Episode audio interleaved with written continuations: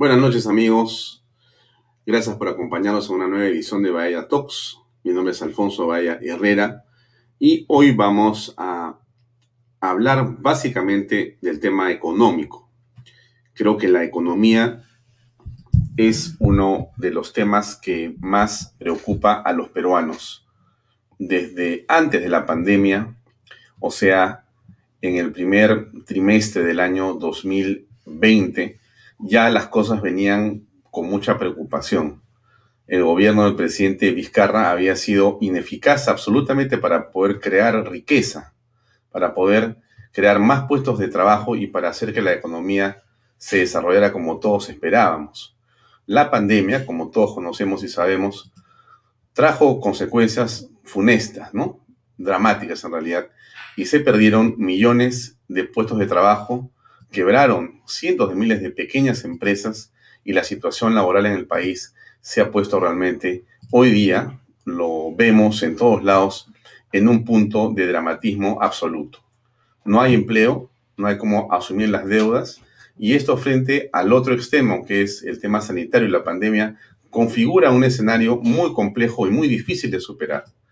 Pero hay una salida a la situación económica en el país ¿Es la coyuntura política un problema adicional a esto? ¿Es posible cambiar el temporal de la política y avanzar? ¿Qué tipo de decisiones se podrían tomar para poder justamente desarrollar o superar estos problemas? Bueno, esta noche vamos a conversar con un economista, con un hombre de Estado, porque ha sido ministro en la cartera de Economía durante varios años, que es eh, Luis Miguel Castilla, que está ya conectado con nosotros y va a conversar a propósito de un artículo que él escribió hace unos días en el diario Gestión. Solamente para comentarles eh, alguna noticia importante que hoy día aparece en el diario El Comercio. Nosotros lo comentamos en Twitter en la mañana, pero vale la pena eh, nuevamente referirse a este asunto porque nos parece central. Y el titular es clarísimo, ¿no? Eh, crecimiento de la economía se habría estancado en el segundo trimestre del año. ¿Qué es lo que está pasando? Bueno, venimos en realidad esperando que las cosas finalmente decanten en algún tipo de solución. Pero esta solución no se produce y no contenta, digamos, a los pequeños y medianos inversionistas que son la mayoría de peruanos. Miren, ¿ah? decíamos, mira, ya, el próximo año o sea, el año pasado decíamos, el próximo año, 2021, es un año complicado solamente hasta las elecciones. Una vez que terminan las elecciones, todo se aclara nuevamente y seguimos creciendo. esperemos la primera vuelta. Ahí se define todo. Llegamos a la primera vuelta, tuvimos entonces el gran tema de la segunda vuelta. Bueno, esperemos un poco más hasta junio con la segunda vuelta ya se resuelve el asunto.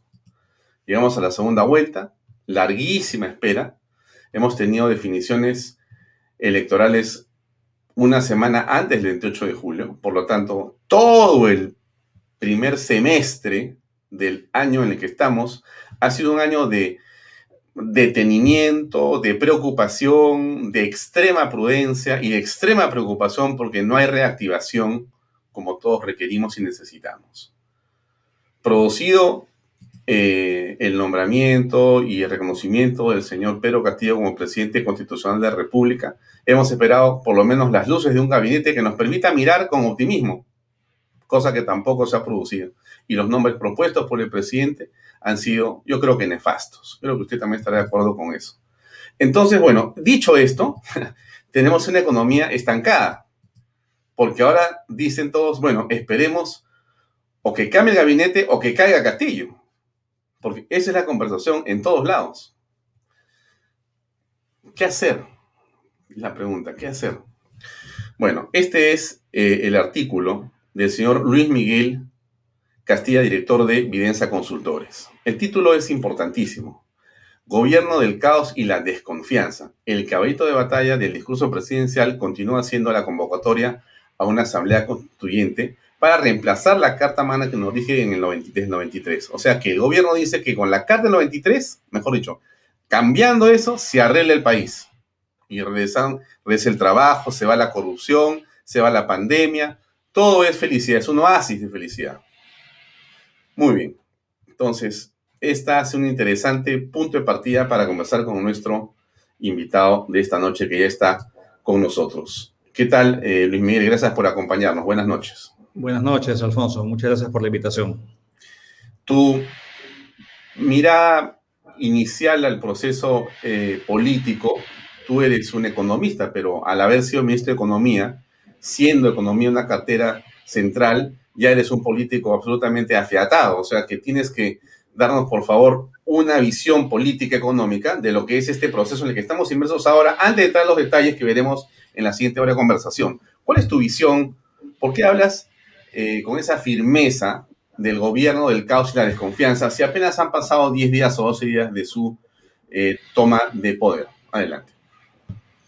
Eh, bueno, Alfonso, yo creo que ese artículo lo escribí hace 10 días, se publicó y, me reafirmo en, el título, ¿no? Porque lo que hemos visto es que todo lo que no se debe hacer se ha hecho, ¿no? en lugar de convocar a las mejores, los mejores cuadros para conducir al país en esta coyuntura tan compleja eh, como tú mencionas, eh, la pandemia eh, ha dejado al Perú una situación muy precaria. Somos el país en el mundo que hemos tenido la combinación más nefasta de mayores muertos por millón de habitantes y mayor caída en la actividad económica. Uno pensaría de que vamos a, dejando de lado, digamos, la elección, vamos a captar a la, gente con más experiencia y tratar de estabilizar un poco el país y se ha hecho todo lo contrario. ¿no? Este, hasta el día de, hoy ah, hay mucha, muchas dudas eh, que se han reflejado evidentemente en una enorme incertidumbre y el tipo de cambio creo que es el mejor termómetro de esta situación. Eh, él se ha devaluado y se ha devaluado porque hay temor, hay temor de los inversionistas nacionales, eh, internacionales, de los consumidores, eh, y esto se ha sumado también a, una, a señales que cada vez, eh, digamos, son peores, ¿no? Y usualmente uno pensaba que las señales del populismo se originaban en el Congreso y, hoy en día parece que se han invertido los roles, ¿no? Mucho del populismo eh, y de medidas disparatadas se genera también del Ejecutivo y del Congreso. Entonces creo que lo que el país requiere es estabilidad y, y no esta gran inestabilidad que está pasando una gran factura pese a esfuerzos de moderación en la retórica, no vemos todavía en la práctica que se hayan zanjado eh, fuentes de incertidumbre para solucionar el problema más grande que tienen los peruanos, que es la necesidad de un empleo, un empleo de calidad, un entorno de estabilidad eh, y abordar la agenda tan urgente de problemas que, persisten en el país. Entonces, eh, hemos visto caos, improvisación, eh, eh, fracciones que compiten por cuotas de poder probablemente. y hasta la fecha creo que el Congreso está ejerciendo un control correcto, político, de evitar excesos por parte del Ejecutivo. Y ahora el Ejecutivo tiene que ejecutar políticas y eso estamos esperando, ¿no? Que acaben los nombramientos y que defina un norte que creo que todos queremos y ojalá que ese norte sea claro y sea previsible, porque lo peor para la recuperación económica es este nivel de zozobra que, que creo que todos los peruanos sentimos. Eh, Luis Miguel, pero alguien te puede decir, sobre todo si está en la bancada de Perú Libre o cerca al presidente, que tú no has leído o no has entendido bien el discurso presidencial, porque ahí claramente, y lo dice también el programa de Perú Libre, el plan bicentenario y lo he repetido el día 28 de julio. Es muy sencillo. La solución a esto es la Asamblea Constituyente y la nueva Constitución en el pensamiento del señor Pedro Castillo. Y lo repite el eh, primer ministro, eh, el señor eh, Guido Bellido Ugarte. Ahí tenemos una declaración última del señor Bellido Ugarte cuando dice el Perú profundo se ha sentido olvidado por esta constitución. O sea que eh, la manera como vamos a resolver los problemas del país es a través de la Asamblea Constituyente y una nueva Carta Magna. A ver, ¿cómo ves tú esa solución o ese camino que el gobierno insiste en que avancemos? Yo creo que esa es una visión, este, es una bandera de la izquierda que ha venido enarbolando ya hace mucho tiempo, es cambiar la constitución y en particular cambiar el capítulo económico. Yo creo que esto no es nuevo y, ahora obviamente que han llegado al poder eh, están abocados a, eso.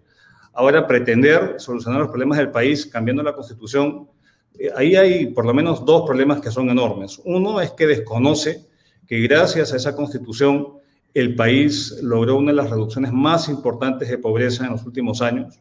acordémonos, antes de la constitución del 93 teníamos más del 60% de pobres y, eso se redujo a un tercio, a 20% antes de la pandemia, por un lado.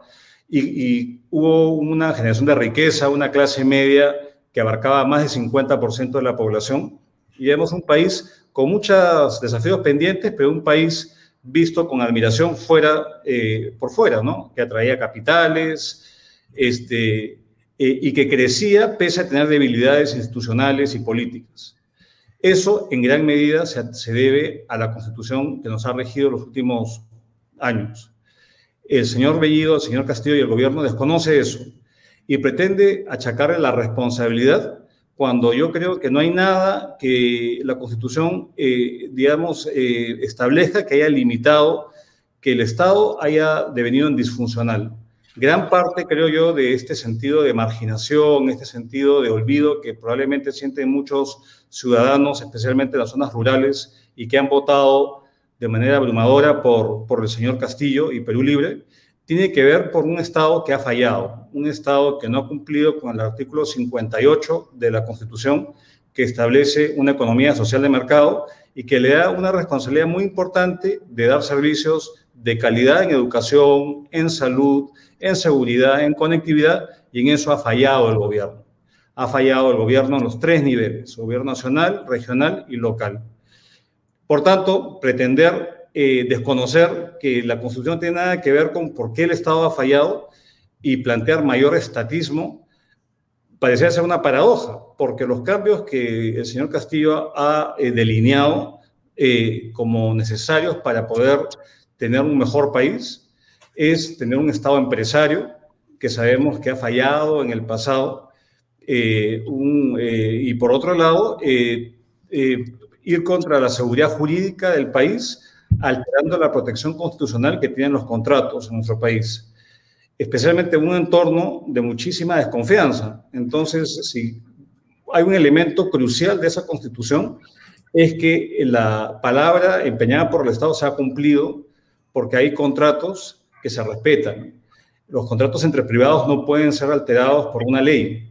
Eh, y eso es lo que se pretende cambiar, a, la par de un Estado, em, eh, digamos, empresario. Y un tema que me parece que no, que, que no, no, sé si es retórico, pero o, es una promesa que yo la encuentro un tanto vacía, es prometiendo derechos y poniéndolos en la Constitución.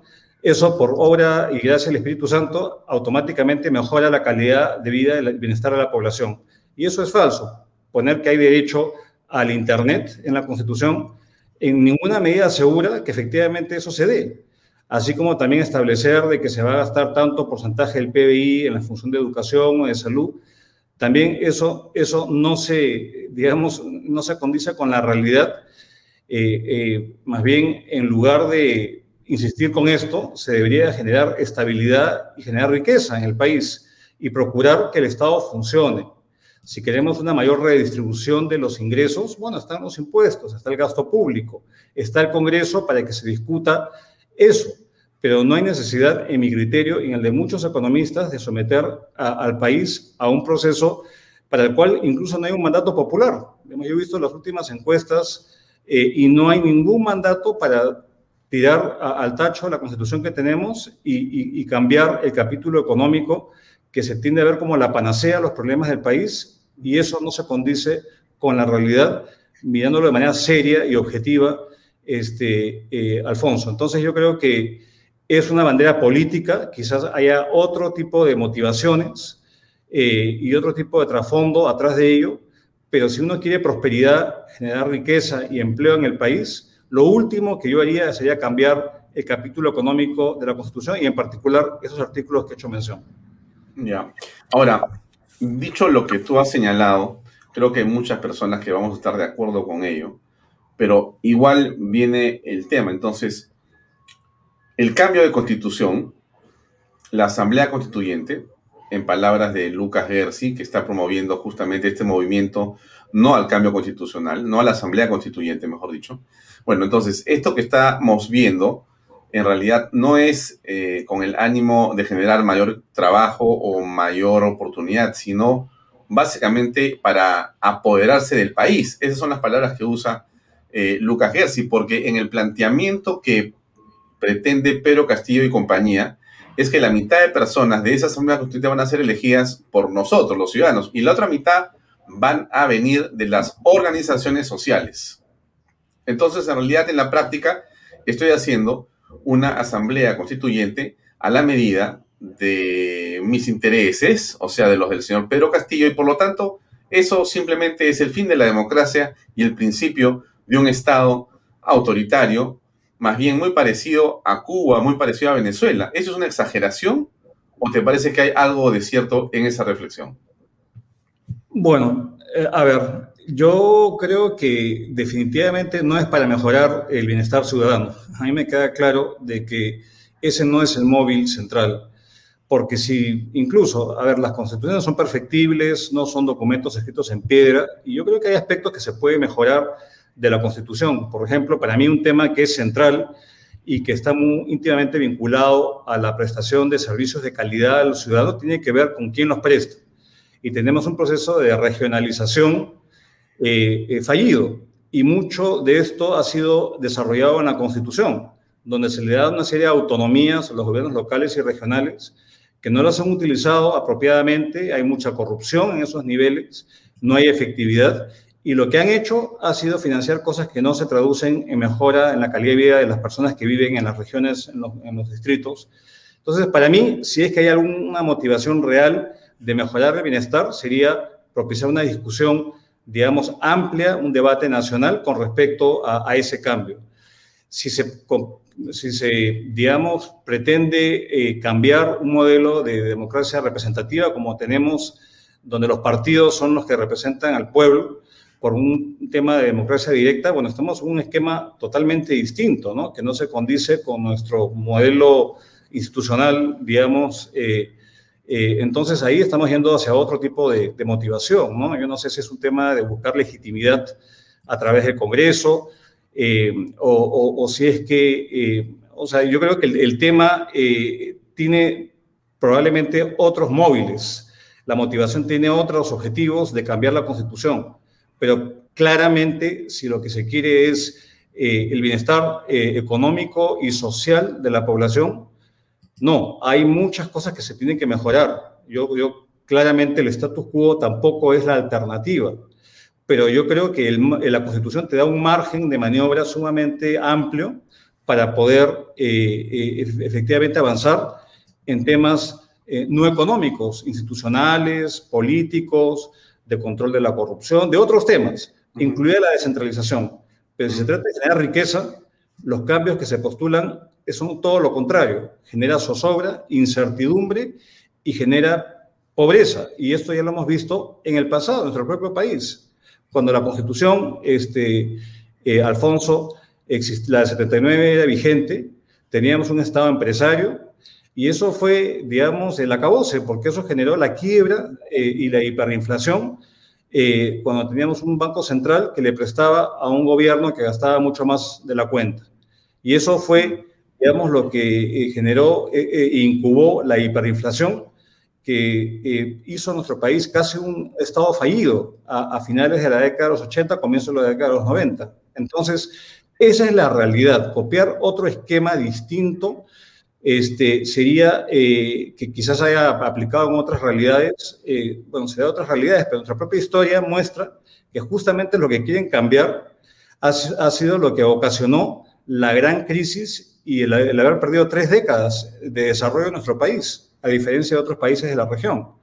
Entonces, eh, yo no voy a ponerme a especular cuál es la motivación de, ellos, pero esto no es nada nuevo. La izquierda, yo recuerdo en, mis épocas de, ministro y cuando estaba en el gobierno, eh, había una idea que incluso cuando yo entré al gobierno eh, y, había esta idea de los que apoyaban la gran transformación y esto pasaba también por un cambio en la constitución, en ese momento hace 10 años.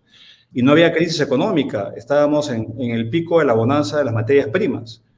Pero ahí primó el, digamos, e, el pragmatismo y, decirle a, digamos, al pragmatismo y decirle al presidente, mire, usted quiere ser más inclusivo, bueno, tiene otras herramientas, pero no se meta con el marco jurídico de un país que es clave para la inversión, porque sin inversión no hay crecimiento, y sin crecimiento no hay empleo, no hay impuestos, no hay nada.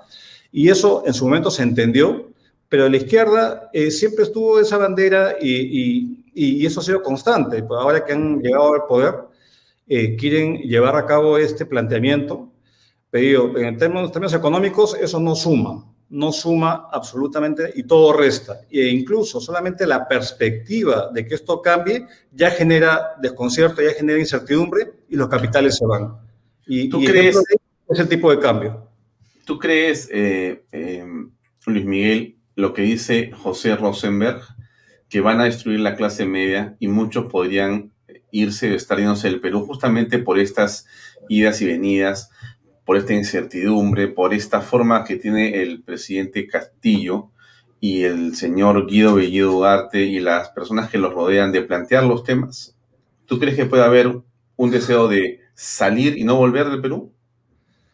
Bueno, yo espero que eso, lo que dice ese señor, no sea, no sea así, porque incluso la clase media se ha precarizado bastante eh, a raíz de la, de la pandemia. Hemos tenido una caída, la clase media, este, Alfonso, antes de la pandemia era más o menos un poco más del 50% de la población y ha caído a un 35% de la población. O había una precarización en el Perú muy, muy fuerte.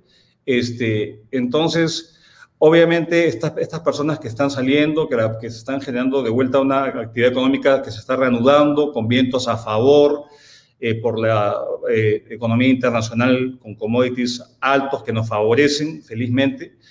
Eh, obviamente, si no, digamos, este, hay, mucho, hay mucho desconcierto porque no se sabe qué prever hacia adelante no se sabe, eh, digamos, eh, lo, peor para una decisión de cualquier agente económico, eh, si vas a tomar una hipoteca, no sabes si tomarla, si no sabes la moneda en la cual tienes que tener tus activos. hay muchas cosas que ahorita hay mucho, hay mucho desconocimiento y mucha falta de información que lo que hace es enciende el temor de muchas personas, ¿no? Y no hablo de los grandes empresarios, hablo de las personas de a pie, que no saben efectivamente si van a mantener su trabajo, si la empresa decide cerrar o decide eh, prescindir de trabajadores porque no puede, eh, o por una carga impositiva mayor, o simplemente porque reduce el tamaño del mercado ante, ante la falta de crecimiento económico, ¿no? que es lo que probablemente venga a raíz de estas políticas. Entonces yo espero que eso no se dé, pero claramente quien más se perjudica son los más pobres, y la clase media, la clase media, porque los ricos, finalmente, los que tienen recursos, ya los tienen afuera y tienen formas como diversificar y mitigar este mayor riesgo regulatorio y estos cambios que pudieran darse. Pero efectivamente, quien más paga el pato de estos experimentos y estas políticas trasnochadas que, que muchos están eh, optando eh, es la clase media, es la gente más pobre, la gente que vive de su trabajo. Este, es la más afectada en estas situaciones. Y hay que ver y cuando a veces me preguntan a mí qué pienso de estas cosas, yo creo que lo más eh, gráfico es preguntar por qué tenemos tantos migrantes venezolanos en el país. Tenemos este, un millón de migrantes y por qué están acá. Yo he vivido 15 años en Venezuela, este, hace ya muchos años, un país con una riqueza eh, impresionante y un nivel de bienestar altísimo. Entonces, ¿Por qué están acá? Es porque se han aplicado las políticas fallidas que hoy día se intentan eh, aplicar en nuestro, en nuestro país. Entonces, yo creo que ese temor es fundado. Eh, ojalá que la moderación, digamos, este, aplique. La verdad que cada día creo que eso es menos posible. Este, eh, y, estamos en un terreno que, que, nunca pensé que íbamos a estar, ¿no? Este, todo un avance importante de décadas se está poniendo en juego por, por, por, jugar, digamos, con experimentos y políticas que, que han fallado en, todo el mundo. ¿no? El mundo se abre. Hasta los países comunistas han decidido abrirse. Este, eh, eh, no hay países que viven autarquía. digamos, eso no existe. Eh, o hay poquísimas excepciones. Corea del Norte, Cuba, países que han retrocedido. En general el mundo se está adecuando eh, eh, a cambios tecnológicos, a cosas, a cambio climático, a cosas, digamos, mucho más importantes. Pero acá estamos discutiendo que el rol del Estado, estamos discutiendo si el Estado debe ser regular a las empresas eh, de manera más, más, este, más, este, digamos, invasiva. y estamos perdiendo de vista, digamos, que estamos jugando con conceptos que no introducen bienestar y generación de riqueza para la población. Tenemos que hacer crecer la torta para poder repartirla. Y parece que eso no está internalizado, lamentablemente, en nuestros, en nuestros actuales este, gobernantes. Yo espero que al final el Congreso juegue un rol muy importante, que los pesos y contrapesos que existen en nuestro país funcionen. Y de hecho, hemos estado viendo pues, a la Contraloría, al Defensor del Pueblo y al propio Congreso ejercer su rol. Entonces yo creo que hoy es el momento que todas las instituciones del país tienen que jugar el rol que les compete este, y, no dejar que todo lo que hemos avanzado eh, se vaya al traste eh, y reconociendo que hay mucho por hacer, ¿eh? definitivamente hay mucho por hacer, pero creo que la forma como lo han planteado hacerlo no me parece que sea la forma más conveniente. y, veamos, porque esta es una película que, que, todavía, digamos, sigue andando a medida que vamos conversando. Mm. Eh, pero hay cosas que son interesantes comentar con quienes nos están viendo en este momento. Es esta noticia que hace unos días sorprendió a muchas personas. Buenaventura, la empresa minera más grande del Perú, pagó una deuda tributaria de 2.134 millones al Estado peruano. 2.134 millones de soles al Estado. La SUNAT informó que el pago realizado por la empresa minera es una de las operaciones más grandes que se han realizado hasta la fecha. Un, un récord, 2.134 millones de soles pagados por Buenaventura al Estado. Muy interesante esa noticia porque tiene que ver con esta otra del día de hoy. Minera Cerro Verde, este, esta es la página oficial de la SUNAT, el Facebook oficial de la SUNAT o el Twitter, perdón, oficial de la SUNAT, y dice ahí, Minera Cerro Verde pagó 1.040 millones de deuda había sido impugnada ante instancias administrativas que le dieron la razón a la SUNAT. Pago es producto del proceso de fiscalización por el impuesto especial a la minería y el régimen de regalías mineras. Se han pagado en total entonces como 2.200 millones de 3.200 millones de soles en una semana. Y entonces han salido varios tuiteros a decir lo que la derecha no pudo cobrar en 30 años, en 10 días lo cobra la izquierda. Entonces yo tengo acá un tweet que tú me has facilitado del señor Luis Alberto Arias, que me parece importante leerlo y después quiero que por favor me des tu comentario. Hay algo de confusión respecto a dos pagos importantes de empresas mineras. En ambos casos se trata de pagos que se venían realizando por fraccionamientos aprobados hace algún tiempo. La novedad es que las empresas han decidido pagar al contado lo que venían haciendo en cuotas. Nada más. Bueno, ok, pero igual, eh, digamos que el, efecto, el mensaje político, la narrativa es, nosotros hemos logrado que paguen 3.200 millones y no lo pudieron hacer todos los gobiernos pasados. Ahí está. Ese es un éxito de este gobierno, ¿o no? No, yo creo que eso es absolutamente tergiversar la realidad y acá creo que es importante clarificar porque, a ver, yo creo que en este caso lo que entiendo es que en ambos casos no es eh, que ya se haya acabado, eh, es un proceso en curso donde se está agotando eh, probablemente la parte administrativa, el Tribunal Fiscal, la SUNAT, y todavía queda en un caso la vía judicial para determinar, digamos, si es una, un caso donde efectivamente hay una cosa juzgada y se determina una deuda eh, como cosa, digamos, cosa juzgada por Poder Judicial o un arbitraje internacional que está en el CIADI. Entonces, acá es una decisión muy pragmática de las empresas. Las empresas han, han sido exigidas de hacer esos pagos. Ellos han, han decidido pagarlos porque, acogiéndose al fraccionamiento tributario, tienen que pagar intereses de 12% si fraccionan el pago de esa exigencia eh, de pago.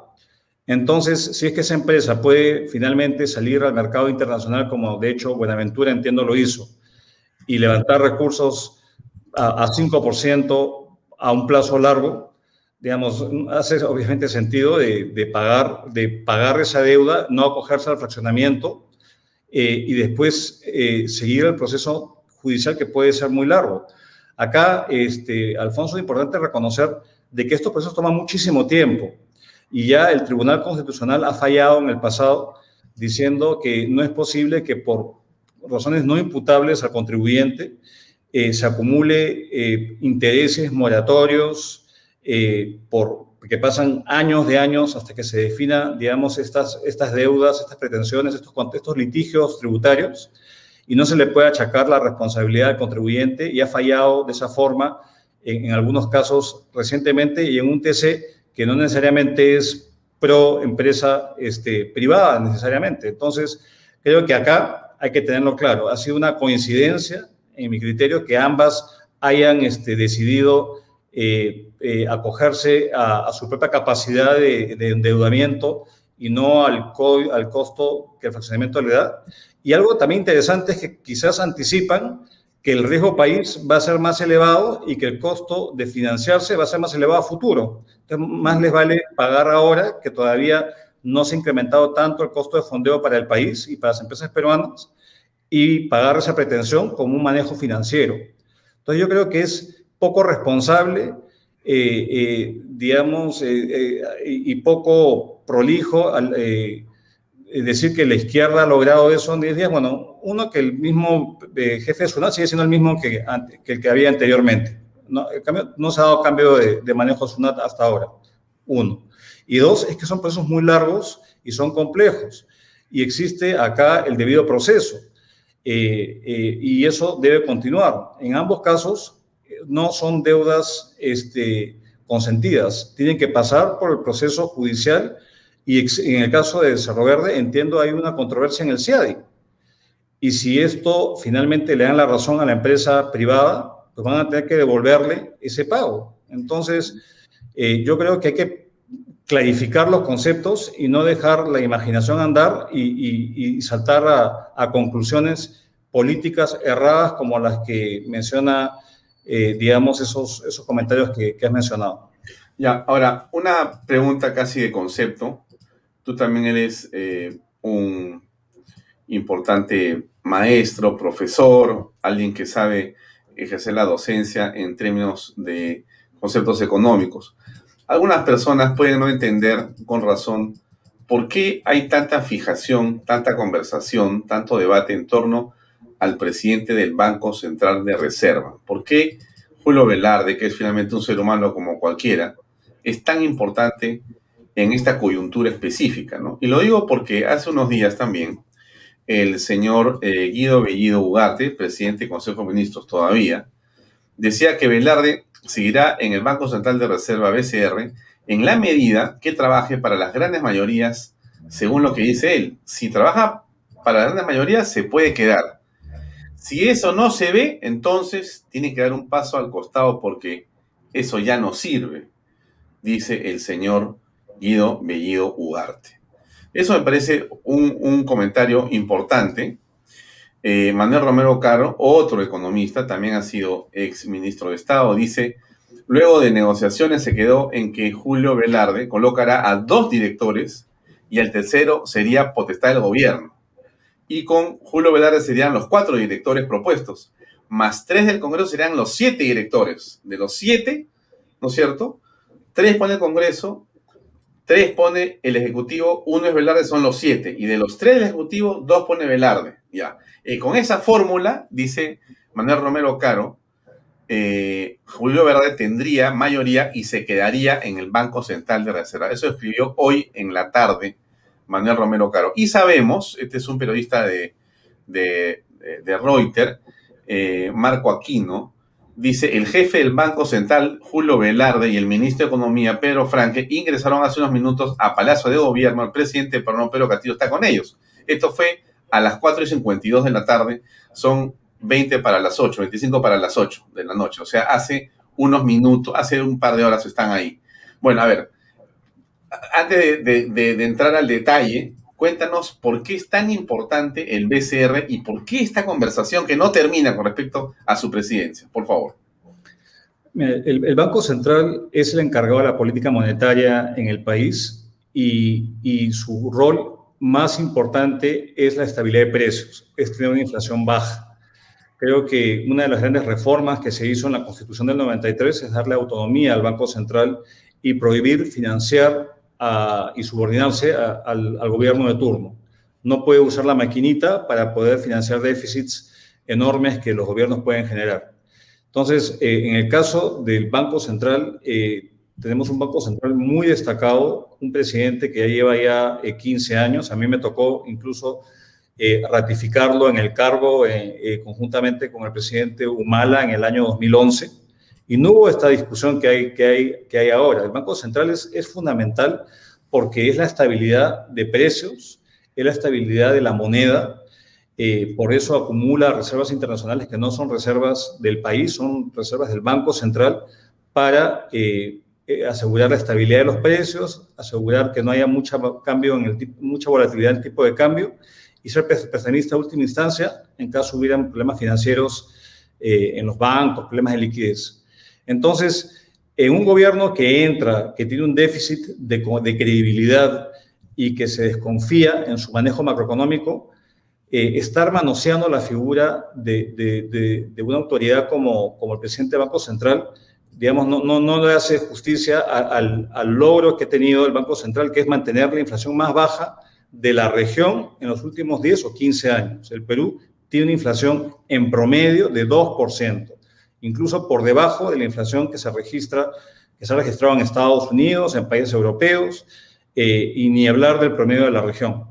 Entonces, comentarios, y obviamente la inflación es absolutamente importante, es lo que afecta el poder adquisitivo de ama de casa, de, las personas, eh, por un lado, y, la, y el tema cambiario es, es importante mantener una, moneda, un tipo de cambio estable, porque lo que vemos es que si no es estable y hay devaluaciones, esto genera mayor inflación y esto genera que los bienes importados sean más caros y esto eh, encarece los costos financieros, que enfrentan las personas, las empresas. Entonces, es absolutamente vital. No hay país que se desarrolle sin estabilidad monetaria y cambiaria.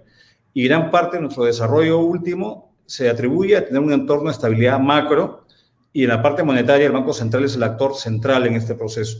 Entonces, a mí, la verdad que me parece absolutamente ofensivo las palabras eh, del, del Premier, creo que muestra un total desconocimiento de cuál es el rol del Banco Central y yo creo que lo ha cumplido a cabalidad, porque si finalmente eh, se debe al pueblo, sí, pues ha logrado tener la inflación más baja eh, eh, de nuestra historia republicana. y esto finalmente ha favorecido a las clases medias y a los más pobres, porque finalmente el impuesto más pernicioso para estas personas es la inflación y tiende a ser la, más regresiva, o sea, afecta de manera desproporcionada a los que menos tienen, a los más pobres. Entonces, yo creo que eh, quiero pensar que es un desconocimiento de la función del Banco Central y ponerse a negociar, eh, digamos, quién va a estar, si les serán cuadros técnicos al partido de gobierno, en fin, uno podría decir hay cuadros, pero lo que hemos visto es que no tienen cuadros propios, han tenido que prestarse de otros partidos políticos y, y este manoseo no le hace, le hace un flaco favor al país. Eh, las agencias calificadoras eh, que nos están midiendo nuestra capacidad de pago, la seriedad de los compromisos que, toma, que, tomamos como país, nos están viendo. Y la prima de riesgo se ha, se ha, se ha eh, elevado. El riesgo país hoy en día se ha incrementado de una proporción enorme. Somos el país que en las últimas tres o cuatro semanas ha registrado el mayor aumento del riesgo país. Este, y, todo esto por este manoseo, por esta inestabilidad absolutamente innecesaria. Este, eh, y que yo creo que si hay un consenso en nuestro país, es que la inflación es mala y que la estabilidad en los precios es lo más deseable.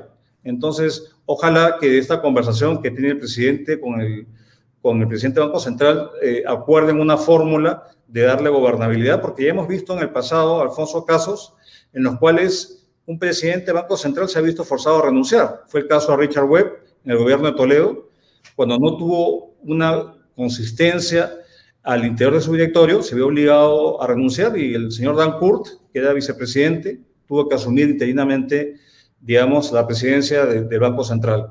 Yo creo que no estamos para eso. Tenemos muchos problemas mucho más graves que estar jugando, manoseando un activo importante que tiene nuestro país, que es su estabilidad macroeconómica y su baja inflación.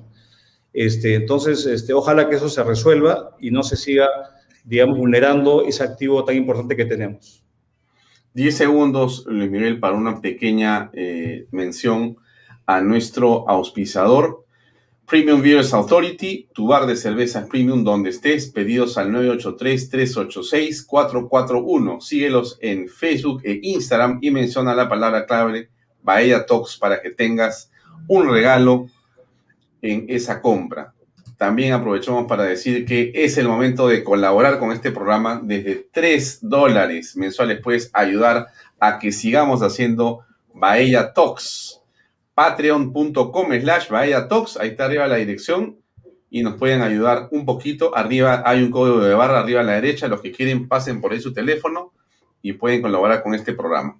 Hablemos de los controles de precios, mi estimado Luis Miguel Castilla. A ver, ¿qué es lo que nos puedes comentar al respecto? Se creará un fondo de compensación para que el precio del balón de gas sea más accesible. Eso dice el Premier Bellido. Es una idea novedosa, es una idea eh, que va a servir para que justamente ese balón de gas no suba? ¿Por ahí viene el camino? Bueno, yo creo que los países lo, que usualmente hacen, y, el Perú no ha sido una excepción, es que crean mecanismos para tratar de blindar a la población, eh, a los consumidores, cuando hay una volatilidad grande en los precios internacionales.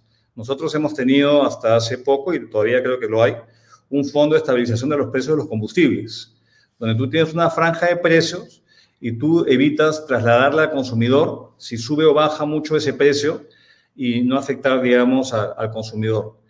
El problema de esto, este, eh, Alfonso, es que estos fondos lo que generan son contingencias fiscales muy grandes. Y hoy en día, con unas finanzas públicas tan debilitadas, habría que asegurarse que estos fondos sean lo más focalizados posibles y que no se conviertan pues en, subsidios ciegos a quien no los necesita.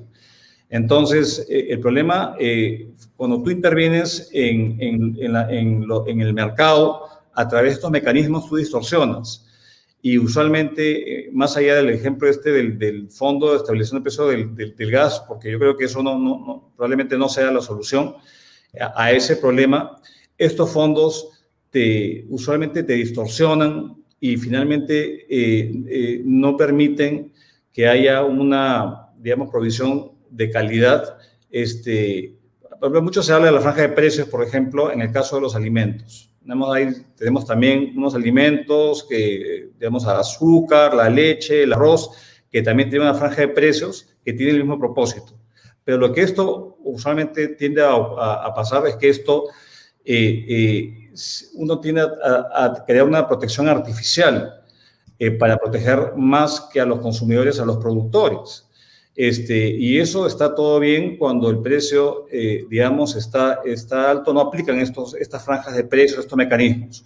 Cualquier distorsión que, que se da por este tipo de políticas lo que hace finalmente es potencialmente trasladarle un mayor costo, paradójicamente, al consumidor, y por otro lado no son sostenibles en el tiempo, están sujetos a contingencias fiscales o lo que ocasionan son racionamientos en la producción. Cuando Alan García eh, impuso controles de precios, controles de cambios, lo que creó fue mercados negros y creó, eh, eh, digamos, unas distorsiones que o lo que ocasionaban era escasez y mercados paralelos eh, y no había un acceso, digamos, este, a precios convenientes y accesibles a la población. Entonces, los controles de precios y de cambios ha sido algo que ha fallado. Se ha aplicado en Venezuela, se ha aplicado en Argentina y en nuestro propio país en el pasado y no ha solucionado ningún problema más allá de distorsionar la economía, que luego tiene que someterse a grandes ajustes fiscales, como pasó en nuestro país cuando se dio el paquete de, en el año 90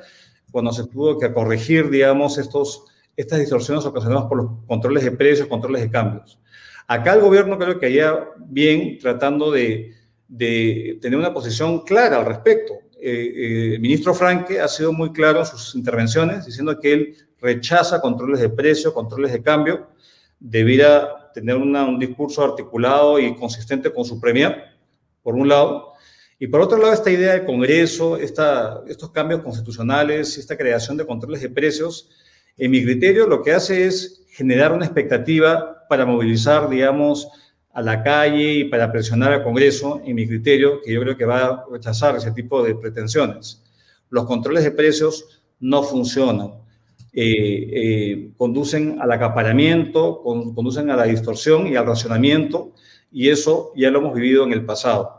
Entonces, eh, a mí me preocupa mucho que haya esta discusión y obviamente a los que van a invertir en el país les debe preocupar aún más, porque esto creo que no funcionó en ningún país que, lo haya aplicado este, este tipo de, de mecanismos, este, no, son, no son recomendables, este, Alfonso. Bien, yo quisiera preguntarte, bueno, primero informarle a la gente que sigue Bahía Talks que el mismo periodista de eh, Reuters ha escrito un tuit hace unos minutos que dice que Julio Velarde, del Banco Central de Reserva del Perú, se retiró del Palacio de Gobierno sin prestar declaraciones. El ministro de Economía, Pedro Frank, lo acompañó hasta la puerta. Sigue el suspenso. Bueno, sigue el suspenso. Nosotros en Canal B hicimos una encuesta el día de hoy y está ahí y la quería comentar contigo, Luis Miguel. Preguntamos, ¿cuál considera usted que es el principal, la principal razón de la subida del dólar y de los precios? ¿La crisis internacional, el gabinete Bellido, el Banco Central de Reserva o los empresarios? Y el 95.8% de las personas han sido 230 votos todavía quedan 16 horas por delante, pero porque es hasta mañana. Si usted está viendo este programa, entre a Canal BP, al, a la cuenta en Twitter y va a encontrar la pregunta. Bueno, diga lo que piensa, escriba lo que piensa, vote. Pero el 95.8% piensa que la subida del dólar y el precio tiene que ver con el gabinete Bellido, o sea, los encuentra responsables. ¿Tú piensas lo mismo, eh, Luis Miguel Castillo? Yo, yo pienso que es eso más, eh, o sea, son dos efectos, ¿no? Yo creo que el efecto probablemente ahorita más importante sea el de la devaluación, que justamente responde a todos estos mensajes confusos, este, que es responsabilidad única del, del gobierno. Este, eh, eh, total, esto es un, un, daño autoinfligido. Pero también hay que ser, hay que ser, este, eh, hay que ser digamos, objetivos de que tenemos unas condiciones de precios internacionales que han subido. O sea, el precio del maíz se ha duplicado en los últimos meses y el maíz es un insumo clave que se importa para alimentar a los pollos. Entonces, igual pasa con el precio del trigo, que por una mayor demanda internacional y problemas de oferta en los mercados internacionales, el precio se ha incrementado también de manera, eh, digamos, este, significativa. Y parte de la inflación que estamos viendo también responde a ese fenómeno. Pero eso, el Perú no tiene ningún control, digamos, sobre eso. Eh, eh, igual implantar mecanismos de franjas de precios o mecanismos eh, distorsionantes tampoco ayuda. Pero en el caso puntual de la devaluación, eso sí, porque eso lo que hace es encarecer los bienes importados. y mucho de la canasta de consumo es importada, o los insumos para producir bienes finales. Entonces, la, yo diría que, y estoy de acuerdo con esa percepción, la mayoría de la, si no es casi toda, de, de esta mayor devaluación es por la fuga de capitales. Se ha cuantificado que más o menos son 3.000 a 4.000 millones de dólares mensuales que ha salido del país, de, capitales que han salido del país, y eso hace pues, que, el dólar, eh, eh, digamos, suba, ¿no? Y probablemente si no hay una definición respecto a la permanencia de, de Julio Velarde y de tener un directorio razonablemente, digamos, este, consistente con su visión, eh, el dólar va a seguir subiendo. Y eso, digamos, puede ocasionar problemas eh, mucho más serios, no solamente de inflación, sino problemas financieros eh, para empresas y personas que están endeudadas en dólares y sus ingresos son en soles. Entonces, esas deudas se están multiplicando por justamente ese, ese, tipo de descalce y ese tipo de depreciación tan acelerada que estamos viendo. Mm. Ojalá que haya sensatez y, se piense en las mayorías. La mayoría no puede vivir, el país no puede estar sometido a este shock absolutamente innecesario, que yo creo que en gran medida es provocada por estas indecisiones. Y acá yo le doy beneficio a, Pedro Franque. Con Pedro Franque hemos tenido muchísimas diferencias a, lo largo del tiempo. Pero yo creo que él está, dentro de las limitaciones que tiene, está tratando de dar señales claras pero lo que está es en un gobierno donde no hay consistencia en absoluto, ¿no? Este, y parecería ser, el, eh, digamos, una isla dentro de, muchas otras personas que apuntan a otros lados. Entonces, eso lo percibe el mercado, eso lo perciben los consumidores, los inversionistas, y eso le pasa factura al país. Ahora, una de las pocas cosas que funciona, no me va a dejar de mentir la gente que nos ve, son los deliveries. Hoy día usted quiere comerse un sanduchito, los que tienen plata, quieren comerse un pollo a la brasa, quieren pedir un chifa o quieren llamar a algún restaurante o utilizar el servicio de delivery y aparece rápidamente un motociclista y lleva por una tarifa determinada eh, el encargo o la comida o lo que fuera. Han proliferado los deliveries y eso es algo que finalmente le ha dado trabajo a muchos, a muchos peruanos y a muchas familias. Pero hoy día, o ayer mejor dicho, una congresista del Partido Morado, la señora Susel Paredes, una ex colaboradora de la señora Villarán. La señora Susel Paredes tiene experiencia municipal en varios municipios además, y es finalmente congresista del Partido Morado. Dice ella, eh, hoy presente mi primer proyecto de ley que tiene como objetivo reconocer beneficios laborales a miles de personas que trabajan en plataformas digitales de reparto de movilidad, vacaciones, seguros, eh, estabilidad laboral, etcétera. Eh, a ver, ¿qué te parece esta medida? ¿Revolucionaria? ¿Pro mercado? ¿Va a incentivar que entre más personas al negocio de los deliveries? ¿Va a ayudar a que la gente mantenga su trabajo? No, no, no, nada de lo que has dicho, eh, y todo lo contrario, porque esto me hace recordar cuando el entonces ministro de Salud eh, quiso poner, imponerle a los deliveries una cantidad de, a los motociclistas que vemos por, por todas partes, una, que, que fuesen eh, empleados de planilla para poder darles el permiso de circulación. Si no, no, eso es un proyecto similar. Creo que esto lo que hace es, desconoce toda una industria que es una industria de la, de, de, de la desintermediación laboral, donde cualquier persona se puede meter a una plataforma digital y prestar sus servicios. Este, y esa es la economía del futuro, que en muchos países es gran parte de la actividad se, hace así. Ya no hay un empleador que tiene un contrato con un, eh, eh, un empleado un trabajador.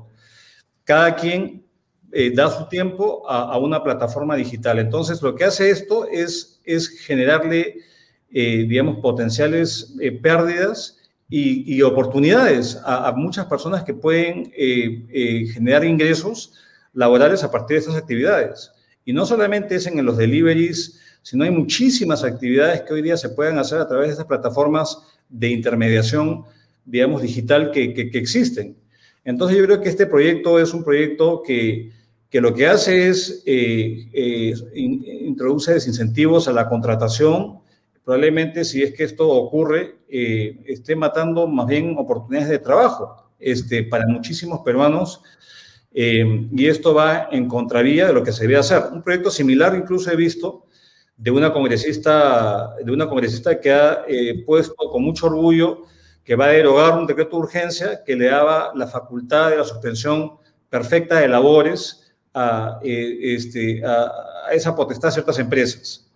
Es lo mismo. Si una empresa está en suspensión perfecta es porque no tiene la capacidad de poder mantener su planilla porque tiene un problema, digamos, una empresa, un cine en provincia que no puede abrir, eh, no puede mantener pues toda una estructura y tiene una causa que no es imputable a, a, esa empresa para decir momentáneamente dejemos en suspenso el contrato. Cuando se establezca la actividad, vuelves. Entonces quieren derogar eso y eso es una, eh, son como victorias pírricas populistas que se hacen y lo que hace es en lugar de propiciar generar empleo, lo que hace es mata el empleo y por el otro lado la informalidad sigue campante en nuestro país. Entonces yo creo que este tipo de, legislaciones lo que hacen es exacerbar que tengamos una economía dual, una economía donde el 20-30% es formal, paga impuestos, cumple con las regulaciones. Eh, es la congresista Sirit Bazán. A ella, a ella me refería. Esto me parece, incluso todos los requisitos que puso el Ministerio de Trabajo, era para que no ninguna empresa se acogiera. Este, y ahora presentar este decreto de urgencia es, es un tema totalmente efectista, porque incluso ya las empresas ya, ya, ya están fuera de este proceso, la, la mayoría ya están reanudando su actividad sujeta a los aforos, y ahorita tenemos que preservar no las empresas, sino su capacidad de contratar a personas. este, eh, destruir que una empresa quiebre es muy costoso y, y, regenerar esa capacidad, digamos, no es un tema trivial. Entonces, acá yo espero que esas ideas que pueden sonar atractivas, digamos, es vender ilusiones que no tienen ningún tipo de, de beneficio. Este, acá lo que se tiene que es, es, invertir. Se invierte, se crea empleo y empleo ojalá que sea formal y eso genera bienestar a la gente. El resto son promesas vacías en mi criterio eh, y, y, ojalá que sea la minoría en el Congreso porque si es el Congreso va a actuar así y aparte vamos a tener un ejecutivo que no sabemos hacia dónde dispara, bueno, estamos este, un poquito complicados, este, Alfonso. Antes de, antes de cerrar la entrevista, solamente déjame mencionar nuevamente a nuestro pisador Premium Beers Authority, tu bar de cervezas premium donde estés, 983-386-441. Di Bahía Talks para que te llegue tu obsequio. Y no se olviden, si quieren colaborar con este programa, pueden entrar a patreon.com slash Talks y es de 3 dólares mensuales colaborar con este esfuerzo periodístico. ¿Qué reflexión final? Nos queda un minuto, mi estimado eh, Luis Miguel. ¿Qué reflexión final puedes hacerle? No sé si la palabra es al presidente. Mira, la gente está muy molesta. Eh, yo hago programa todos los días y mido la temperatura, ¿no? La temperatura de la gente es a volar con el gobierno. Alguien dirá, seguramente, lo que pasa es que en tu programa solamente entra la gente de centro, de derecha o los que son así o son así. Ya, lo que tú quieras. Pero lean las redes sociales en otro lado también por cierto, hay gente que apoya al presidente Castillo y seguramente hasta Guido Bellido Jugarte. Pero la pregunta es, ¿qué le decimos a la gente que está desesperada, que está molesta, que está indignada? Luis Miguel, tú eres un economista, es un hombre entonces de procesos, un hombre que mira las cosas también con la frialdad de un número, ¿no es cierto? Porque ahí, al final de cuentas, números son números.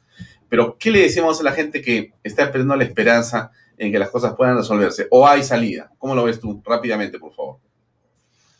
Bueno, yo creo que hay que, hay que eh, empoderar a nuestras instituciones y que ahora funcionen. Si tenemos institucionalidad, eh, ese es el momento de que tienen que todas desplegar sus funciones, el Congreso, la Contraloría, el Poder Judicial, la Fiscalía, todo tiene que funcionar ahora para evitar excesos. Este, creo que mucho eh, está en juego en nuestro país y creo que tiene que primar la sensatez caer en promesas vacías en este momento de tanta precariedad no es lo que queremos como país.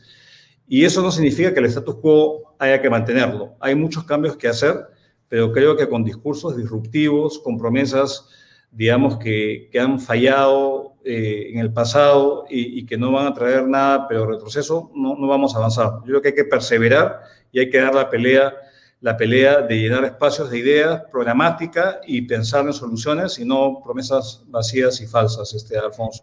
Yo diría que hay que continuar predicando, hay que continuar conversando con más personas y enterarse y no caer tampoco en el fake news ni en la desinformación, sino eh, efectivamente que los que saben se pronuncien y no permanecer, permanecer callados. Yo creo que es el momento de alzar la voz y advertir sobre los riesgos que están sobre nuestro país y el bienestar de todos los ciudadanos. Bien, muchas gracias, Luis Miguel. Hasta otra oportunidad. Muy amable por acompañarnos esta tarde. Gracias. Gracias, Alfonso. Un abrazo. Bien. Amigos, era el economista Luis Miguel Castilla que nos ha hecho un análisis de lo que desde su punto de vista es lo que está ocurriendo en el país en este sector tan delicado para todos. Nos despedimos no sin antes eh, mostrarles algo de lo que ha pasado en Piura hoy día o está pasando. Nos lo pone Juan Sheput eh, y es una, creo que buena noticia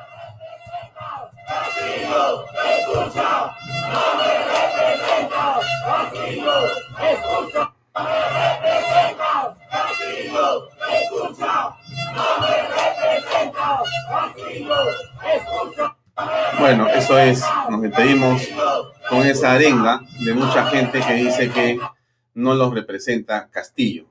Bueno, así están las cosas difícil. Eh, estamos viernes, buen fin de semana. Los que puedan siempre a rezar y a misa, siempre va a ayudar eso que el Perú pueda encontrar un, camino de paz y tranquilidad. Yo no me despido sin antes darles una última consejo con respecto a nuestro pisador. Ahí está Premium Viewers Authority. Dele usted a, si tiene tiempo, si tiene ganas y recursos, por cierto, llame por teléfono al 983-386-441, tu bar de cervezas premium donde estés. Premium Beers Authority. Y no se olvide del Patreon de nosotros. Gracias por acompañarnos. Nos vemos el día lunes a las 7 en punto en otra edición de Vaya Talks. Tenga usted muy buenas noches y gracias por seguirnos. Adiós.